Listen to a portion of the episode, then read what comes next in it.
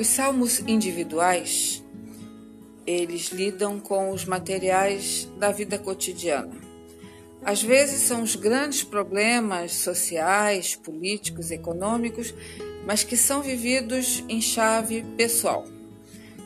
Vejam, por exemplo, o Salmo 6, que tem uma estrutura muito característica dos salmos de lamento.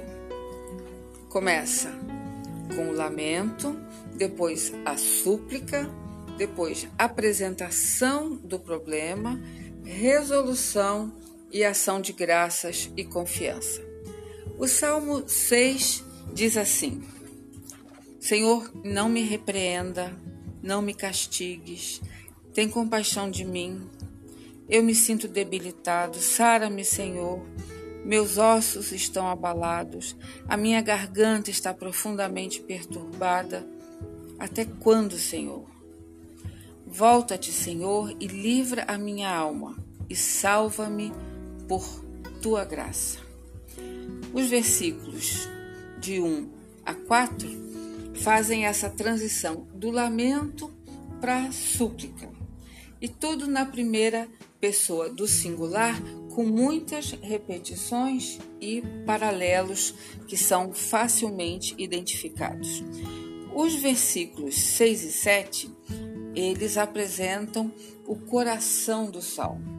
Como nós já vimos, a estrutura da poesia sempre tem uma cláusula introdutória, uma cláusula, uma fórmula de conclusão e no meio é aquilo que move, aquilo que aonde bate o coração da oração. No caso do Salmo 6, nós temos o seguinte: Estou cansado de tanto gemer. Todas as noites eu poderia nadar na minha cama, porque eu alago a minha cama com as minhas lágrimas. Meus olhos de mágoa se acham amortecidos. Meus olhos envelhecem por causa de todos os meus problemas. Aí está o coração do Salmo 6. Não consegui dormir. E isso é mesmo um problemão. Lamento, súplica, apresentação do problema. E agora o salmo faz a transição para a última parte, que é a parte de resolução, e vai dizer assim: Afastem-se de mim todos os que praticam a maldade. Porque o Senhor ouviu a voz do meu lamento, o Senhor ouviu a minha súplica, o Senhor acolhe a minha oração termina então com essa ação de graças. A resolução ela é muito interessante porque termina dizendo por causa de todos os meus problemas ou daqueles que me causam problemas e depois diz afastem-se de mim vocês que praticam a iniquidade. Essa é a chave, essa é a saída que o Salmo 6 propõe para resolver essa insônia estrutural, essa incapacidade de dormir. Esquece essas pessoas que praticam mal. Os injustos, os opressores, não leva essa gente para a cama com você. Não vale a pena.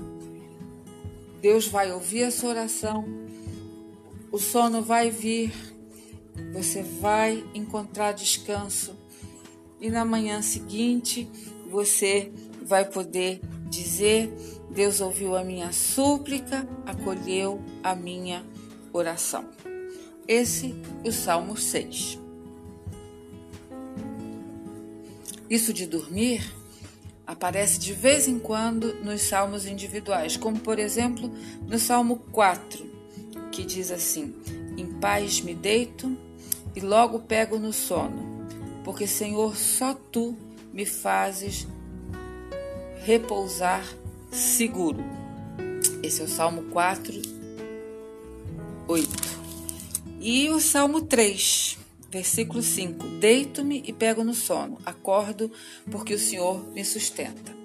Então, não é nada muito diferente do que nós experimentamos. Essa luta que a gente tem às vezes para conseguir dormir, para ter uma noite do sono, principalmente nos tempos que nós estamos vivendo de pandemia.